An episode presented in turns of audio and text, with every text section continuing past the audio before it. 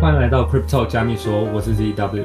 我是阿先生。那我们今天邀请到了前 Formal Dog 成员，还有现役的 Yellow Cat 成员 Oscar。嗨，大家好。OK，我这边其实会有一个问题，就是你当初怎么会想要加入 Formal Dog 社群？因为你那时候你跟我讲的时候，我还记得印象很深刻，就是你跟我讲说，哦，零点二还零点三，你要不要 Mint？然后我那时候我是想说，零点二还零点三啊，我第一方面我不太了解那个社群，我对于本土的 NFT 其实还是一个观望的态度，所以我会想说，零点二零点三虽然两三万嘛，但是我可能可以去放在像是 Meta Hero 这样子其他的项目上面。那你那时候是一个什么样的想法？我先自我介绍一下好，就是其实我是在二零二年就会接触到加密货币这一块，然后那时候我一直想到要不要加入，因为我跟 DDW 其实是大学同学，然后现在也是有朋，现在是朋友，所以也会也会也会联络，我们平常有运动什么的。那时候其实被他 DDW 点醒，他说就说，其实你现在加入跟未来加入，因为我说那时候当时觉得不想加入，原因是因为觉得太麻烦了，所以就没有想要加入到呃加密货币这这个领域。那那时候接触到 DW，他都他都点醒我，其实你现在加入跟以后加入其实都都蛮麻烦，因为现在技术也还没有发展到一定程度。所以他说哦，好吧，那既然我想要投资，我想要赚钱的话，或者我想要更了解区块链的话，那我越早投入然是越好。所以我都是在大概二零二一年的年初就就接触到呃加密货币这一块。那接下来我要讲到说，其实我是呃蛮普通的一般人，对，虽然说我大学是财经系。这是我受财经系的背景，这是大学大部分都教理论理论的东西，也没有教实物面的东西，所以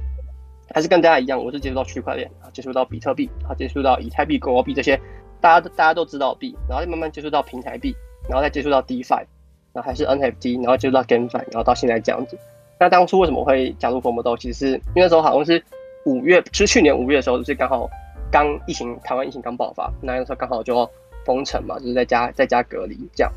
那我刚好就是对德州扑克有点兴趣，所以那时候开始研究研究一下德州扑克怎么玩。那时候那时候其实很闲，所以就研研究一下德州扑克，就认识到那个 Raymond 跟 Ryan 他们两个，然后慢慢看他们看他们一些影片，然后慢慢接触到，然后突然看到说哦，他们他们突然就宣布说哦，他们要发 NFT，那就是发 Formo Dog。呃，因为我觉得我那时候对于 NFT 这一块还不是很了解，那我觉得他们可能是相对相对于更更相对于我更了解加密货币这一块的。那我也当初进去的原因想要学知识，可能可能想花。可能花零点二四颗，或是哦那时候那时候命价是零点二四颗，最早的时候，然后我就很幸运，那时候也有 mint 到这样。对，哎，其实其实你刚刚讲到一件事情，我还蛮想还蛮想说的，就是你被 ZW 点醒关于币圈这件事情，因为最早的时候我也是也算被他点醒嘛，所以我经常会在别人那边说哦他是我师傅，因为那个时候我也在犹豫要不要进入币圈这个市场，就是很挣扎吧，就是觉得嗯。大家都不看好这个市场啊，或者是现在这个市场好像太疯狂了之类的。但是 ZW 有讲一句话，就是说哦，你现在不进入的话，在未来看来可能是这是一个非常早期的一个状况啊，因为很多项目还在很早期爆发的时候，所以以后如果在以后再进来的话，可能就没有现在那么多机会了。所以我刚刚听到这件事情，我就很想再跟大家讲这件事情。那虽然现在看起来好像 ZW 让我亏了很多钱啊，但是没关系。好，我们回到主题，回到主题。那你当初为什么在 Formal Dog 之后好了？你为什么会又想去加加入那个 Yellow Cat 呢？就是因为当初我记得是蛮多艺人开始有发 NFT 了吗？在 Yellow Cat 那个时机，在 YouTube 看的前就有一些艺人开始发 NFT 了，这样。呃，有些是网红啦，就比如说以圣洁石来举例好了，那他之后的大家给他的回馈其实都是蛮差的，这样。那你那个时候为什么会在想在那个时候去加入一个？呃，艺人发布的 NFT 呢？我简单讲一下哈，就是为什么他们会介绍，我会是介绍前 Formo Dog 的持有者，因为其实 Formo Dog 其实持有很很很小一段时间，我就把它卖掉，因为那时候有些小意外，就是我钱包不小心被盗了，那这是另外的故事可以再讲。所以那时候当时身上觉得没什么钱，所以就只剩下 FOMO，就只剩下 Formo Dog 这个 NFT 可以，就是算是比较呃流动的流动的投资项目，对，所以我就那时候都决定都把 Formo Dog 先卖掉。然后我一直都有一个，但是我又很想要加，只是很想再买回来。可是我觉得后来那个价格真的太夸张了，后来那个价格就是呃已经已经高不可攀了。所以后来一直呃埋在我心里，想说好吧，那我至少要买一个相关的，可能他们可能跟他们有相关的一个 NFT。那后来很幸运的就是我看到成名九号出那个 Your Cat 嘛，可是当时我也没有明显到，就是出一开始最早是我记得 limit 的是，因为我我也没有白单什么，所以我是零点九去 mint，然后那时候我也没有 mint 到，因为那时候好像 gas fee 大家大家都调很高，所以那时候我没有命到。我也是慢慢等，慢慢等，然后等到觉得哦，我觉得一个合理的价格是零点八的时候，因为我觉得零点八是他发给他朋友，或是他发给一些艺人的白单的一个价格，我觉得哦，这个价格，就我觉得至少这个价格我可以接受，入手价，所以后来我就决定好，那我的这个这个时机就进去了，对，所以我也是用用一些 f o r m a l 赚到的钱，然后来回来 mint 有了 cat 这个项目。所以你觉得那个时候它一开始是零点九嘛，但是它后面跌回到零点八，就是一个就是一个大概白单的价格的时候，你会觉得可能比较可以接受，所以想参与进去是吗？然后我我也来讲讲好，因为因为其实现在这两个项目其实都被都被 fuck 蛮严重的，呃，包括包括我想讲一下，就是我觉得现在市场上的 N NFT 好，就是就我所观察，现在 NFT 大概都是三个类型哈，就一个是艺术艺术品类的嘛，然后另外就是社群赋能型的，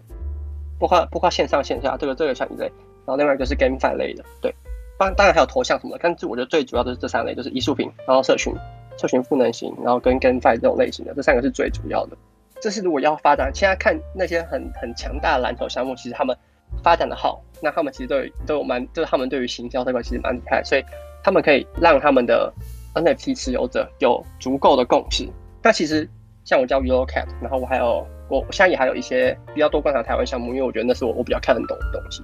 呃，NFT 中我觉得最难，他们也有讲过最难，其实最难做到其实是共识，而不是那些什么项目方背背景多强啊，或者技术多么厉害，不是这些都不是。其实最难做其实是共识，因为一个共识一个共识要做得好，才可以有项目共识越高，那当然价格越高嘛。所以才看到现在很多 BAYC 啊、MYC 那些价格都很可怕。所以我觉得其实，呃，做厉害做厉害的项目，其实他们的行销和他们的让让外界更了解。加密货币、NFT 这些东西，他们能力是足够的。像很多人在讲出圈，可是我觉得最重要其实入入圈也蛮重要的。呃，可以把 NFT 做好的一个一个项目，其实他们最重要都是做好社群的共识。回到刚刚我想讲的，说呃为什么他们两个会 f o u 那么严重？其实因为是这两个社群，他们其实里面的人都很强，但是对于行销这块，我觉得他们没有到那么厉害，所以会导致外界的人没办法知道里面的情况，然后里面的人就是觉得跟他们想法不一样，那很容易就。就是没有达到，所以他们都很容易就卖掉，然后再上一些 formal 的情绪，就会想要赶快出出掉，所以价格会一直跌跌跌跌。所以我觉得其实要把性质搞对。我自己是觉得这两个这两个项目其实都是就是就是，如果你不是抱着要 live 的角度，其实是都可以在里面学到东西这样。对，OK，据我所了解了，就是你后续你陆续也参与了蛮多不同类型的 NFT 的项目，有哪些是让你比较有印象深刻的吗？或者是你有从这几段的经验中，你有什么收获或者是教训的部分？其实我觉得我们还是要保持学习，然后去观察看看自己是不是自己是不是嗯先行者，或是其实这个项目已经已经一段时间了。如果如果已经已经过一段时间的话，那我们就持续做观察。还有就是我刚才讲到，就是说我们就是要了解一个项目，然后还有我们要了解我们每次投资的目的是什么。呃，像我自己其实其实这个我还在学习。就有时候我投资会觉得哦感感觉对，那就投资。那其实这个这个不太好，所以我们要清楚说，我们这个投资是是是短期的还是中长期的？我们为什么要投资这个项目？还有是我们是投资还是投投机？这个要分清楚。如果你是投资的话，那那你可以 hold hold 住，那就那很好。那如果是你投机的话，其实你觉得不对的话，有赚到一些钱你就走，你就不要不要硬熬单。其实我最希望其实是大家可以培养出自己的独立思考，还有批判性思考这个能力。大概是这样，没错。其实我觉得我们整个加密说频道就希望大家多去思考这些你投资东西背后到底是什么，它到底是有什么意义，它有什么未来会怎么走。就是你要去去思考，去批判性去思考。当大家在 form 某一件事情的时候，你会不会去冷静下来去考虑，你该不该去参与卡呢？还是你要去呃不要去跟做大家做同样的事情？那再来，我还有一个小问题，就是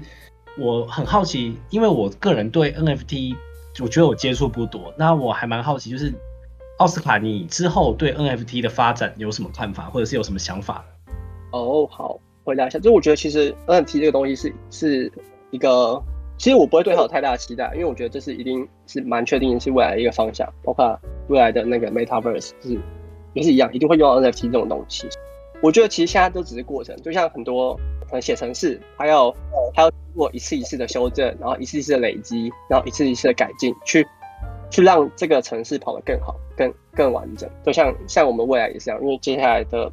NFT 什么的也是跟密码学、跟一些城市码有关系，那这些东西其实都需要累积起来的。那如果你能在这个过程中，呃，持续学习，然后持续保持我们刚才讲那些投投资投资的一些可能可能鸡汤或者一些心法的话，其实我觉得这样就够了，因为其实这很明显是一个未来趋势，这是蛮明显。我因为我看不到还有什么东西是我接下来金融市场发展那么久，那接下来什么？接下来就区块链啊，接下来就是呃一些 DeFi 一些 Web 三的东西，对，所以我觉得其实这是蛮蛮确定的一个东西，蛮确定的一个未来。OK，那我们今天就很谢谢 Oscar 来跟我们做一个分享。对，非常感谢奥斯卡来跟我们大家分享这些很多人都没有的经历哦。